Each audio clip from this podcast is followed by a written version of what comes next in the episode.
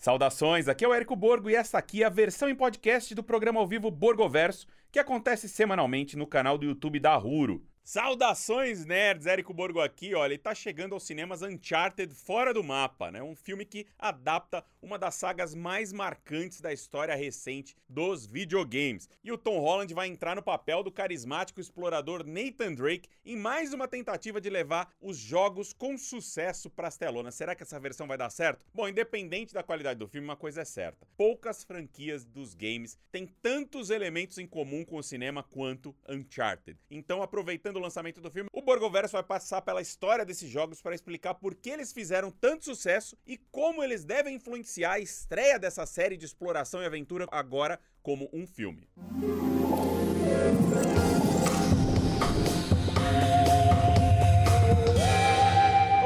Primeira coisa que você provavelmente já deve saber caso gosta de games é que o Uncharted é o mais próximo de uma franquia feita em casa para a Sony. O que quer dizer isso? Ao contrário do Homem-Aranha, né, que é uma adaptação de uma obra produzida por outra empresa, no caso a Marvel, Uncharted é uma cria do PlayStation, a divisão de games da gigante japonesa. E todos os seus jogos, eles foram produzidos especificamente para as plataformas da Sony até esse ano, né, quando Uncharted deve estrear no PC. E apesar de Uncharted ser uma propriedade da Sony, a história de Uncharted começou fora dos domínios ali da dona do PlayStation, porque tudo se iniciou em 1984, quando foi fundado o estúdio Jam, pelos estudantes de ensino médio americanos Jason Rubin e Andy Gavin, que tinham interesse em programação. Depois de produzir ali alguns jogos de sucesso para computadores da época, como o Apple II, eles rebatizaram em 1989 a empresa como Naughty Dog. A Naughty Dog ela continuou produzindo games para várias plataformas da época até fecharem um contrato ali com a Universal para desenvolver três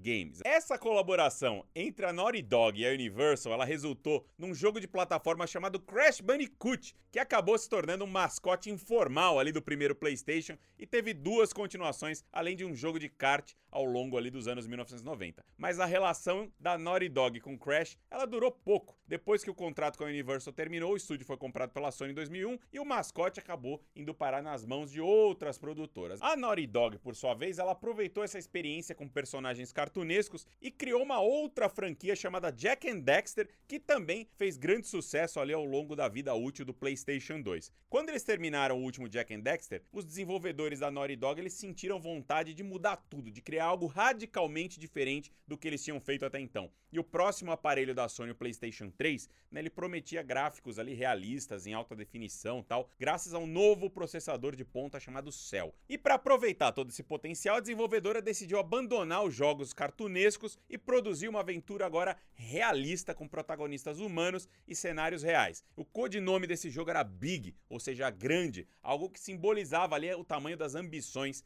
desses desenvolvedores. É aqui então que começa a primeira aproximação da Naughty Dog com o cinema, já que a principal inspiração foi uma série de filmes bastante consagrada por suas aventuras ali ao redor do mundo com um toque de realismo fantástico, chamada, claro, Indiana Jones, que a gente inclusive já falou aqui no Borgoverso. Se você quiser saber mais, é só assistir aqui ao vídeo no canal. Essa inspiração, ela trouxe ali alguns desafios para os desenvolvedores, porque além das comparações com Indiana Jones, tinha também um outro jogo que também se destacou por trazer explorações em tumbas e locais exóticos com uma personagem marcante, a série Tomb Raider, claro, criada nos anos 1990, era protagonizada pela heroína Lara Croft, que se tornou um ícone dos games. As comparações eram inevitáveis em como fazer então um projeto com inspirações tão claras, sem que essas influências ofuscassem o restante do jogo. Essa era a questão. Sob o comando então da experiente diretora Amy Hennig, a Naughty Dog buscou uma solução simples, mas ousada. Em vez de tratar seu protagonista como um super-herói, a ideia foi trazer um personagem mais humano, com falhas, com qualidades e um senso de humor que ao lado de ótimos coadjuvantes trouxe o jogador para mais perto da história. Sendo assim, o primeiro game da série Uncharted Drake's Fortune foi lançado em 2007. O seu personagem principal é o caçador de tesouros Nathan Drake, que diz ser ali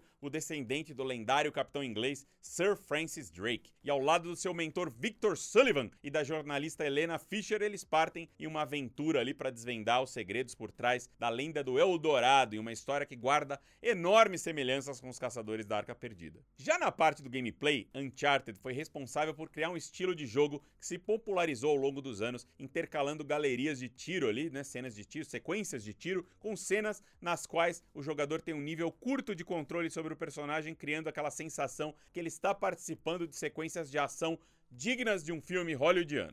Uncharted foi um sucesso para a Sony, apesar de ter sido lançado em um ano conturbado para o PS3, quando o aparelho enfrentou uma concorrência pesada ali. O jogo vendeu quase 3 milhões de cópias em dois anos e garantiu, claro, uma continuação.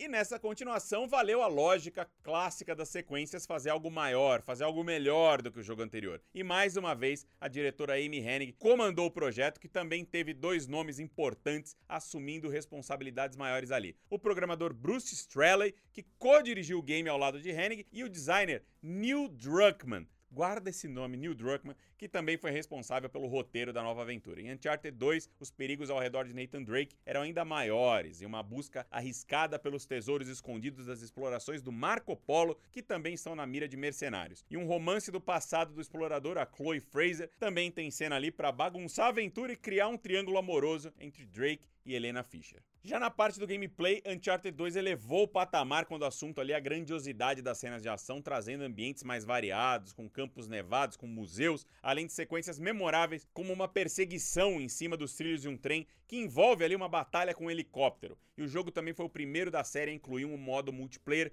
também foi muito bem recebido ali pela comunidade. Uncharted 2 Among Thieves foi lançado em 2009 e pode-se dizer que esse foi o principal responsável para o sucesso da franquia como um todo, porque foi nesse momento que a série se tornou um dos pilares para a Sony no videogame, elevando Nathan Drake a um status de ícone, né? E a Naughty Dog ao patamar de um dos principais estúdios da indústria dos games. Mas após o sucesso do segundo jogo, com mais de 6 milhões de cópias vendidas, a Naughty Dog se dividiu em duas equipes. A Amy Hennig continuou no comando de Uncharted, né, que se preparava para um terceiro game, enquanto o Neil Druckmann e o Bruce Straley passaram a trabalhar em um novo projeto de jogo pós-apocalíptico. Uncharted 3 seguiu a mesma fórmula do game anterior, né, concentrando-se em um grande mistério, Irã, a cidade dos pilares, né, um local lendário que acabou ganhando a alcunha da Atlântida das Areias. E outros pontos centrais do jogo giram em torno de flashbacks que exploram a relação de um jovem Nathan Drake com Victor Sullivan, o que também veremos no filme, além de uma sequência ali de um avião em pleno voo que lembra muito as cenas mostradas no trailer do Uncharted, do filme de Uncharted.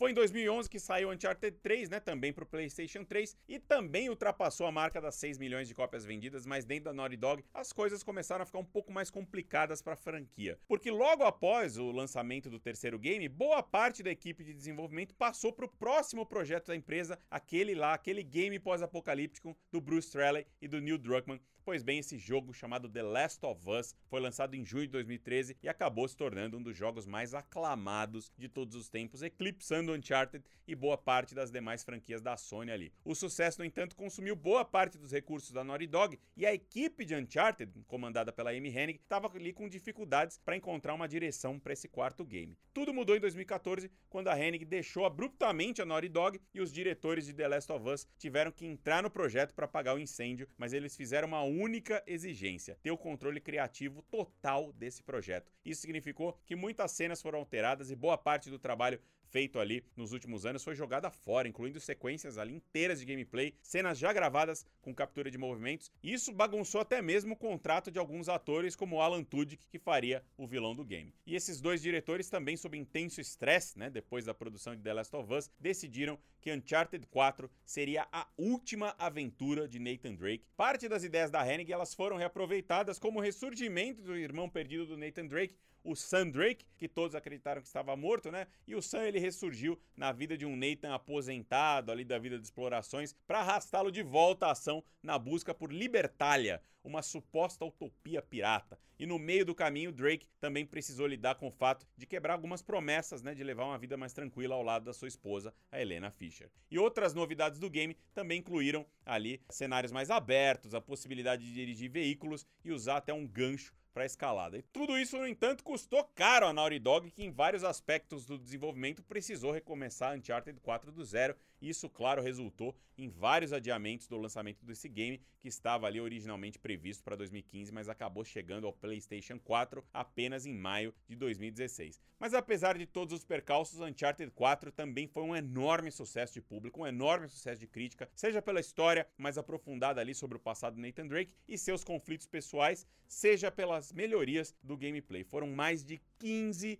milhões de cópias vendidas desse game aí. Mesmo no auge da série, Uncharted 4 representou mesmo o fim da história de Nathan Drake e a Sony parecia comprometida a manter esse fim, pelo menos nos games, né? Já que um quinto jogo da franquia Uncharted The Lost Legacy saiu em 2017, protagonizado pela Chloe Fraser do segundo game, ou seja, eles mantiveram lá não trouxeram Nathan Drake de volta. Mas enquanto Nathan Drake saiu de cena nos games, o legado de Uncharted permanece como um dos principais jogos de ação da Sony e da história dos games, combinando uma qualidade técnica impecável com uma união intrincada de jogabilidade ali de jogos de ação com a linguagem do cinema. E já o personagem Nathan Drake vai ganhar ali uma nova vida agora nos cinemas e um filme que deve mostrar sua juventude ali ao lado do Victor Sullivan e as ideias de adaptar Uncharted para os cinemas, elas surgiram já na época do lançamento do primeiro game, mas o projeto demorou um bocado para sair do papel com diversas trocas de produtoras, diretores e inúmeras versões do roteiro. E uma das melhores maneiras de explicar essa novela do filme de Uncharted, né, é a participação do Mark Wahlberg, porque originalmente ele tinha sido escalado para viver o Nathan Drake, mas ele acabou deixando o projeto e tal, só que depois ele retornou para viver o Sully, que é o mentor do Drake, né? Então, já que a gente vai ver uma versão mais jovem do personagem, né, é possível que esse filme esteja mais próximo dos eventos dos flashbacks de Uncharted 3. E a sinopse do filme também indica algumas pistas ali sobre o irmão perdido do Nathan, o que pode incluir alguns elementos de Uncharted 4 no filme. Tudo isso, claro, vai ser revelado em breve aí com a estreia de Uncharted fora do mapa nos cinemas. Não deixe de comprar seu ingresso na Cinemark. Mas aí, qual é a sua expectativa pro filme? Deixe seu comentário, não esqueça de deixar o like no vídeo e até o próximo Borgoverso. Você ouviu a versão em podcast do programa semanal ao vivo Borgoverso, que é oferecido aos fãs pela Cinemark Brasil. Para acompanhar, assine o canal do YouTube da Huro e o perfil da Cinemark na sua plataforma de streaming favorita. E até a próxima!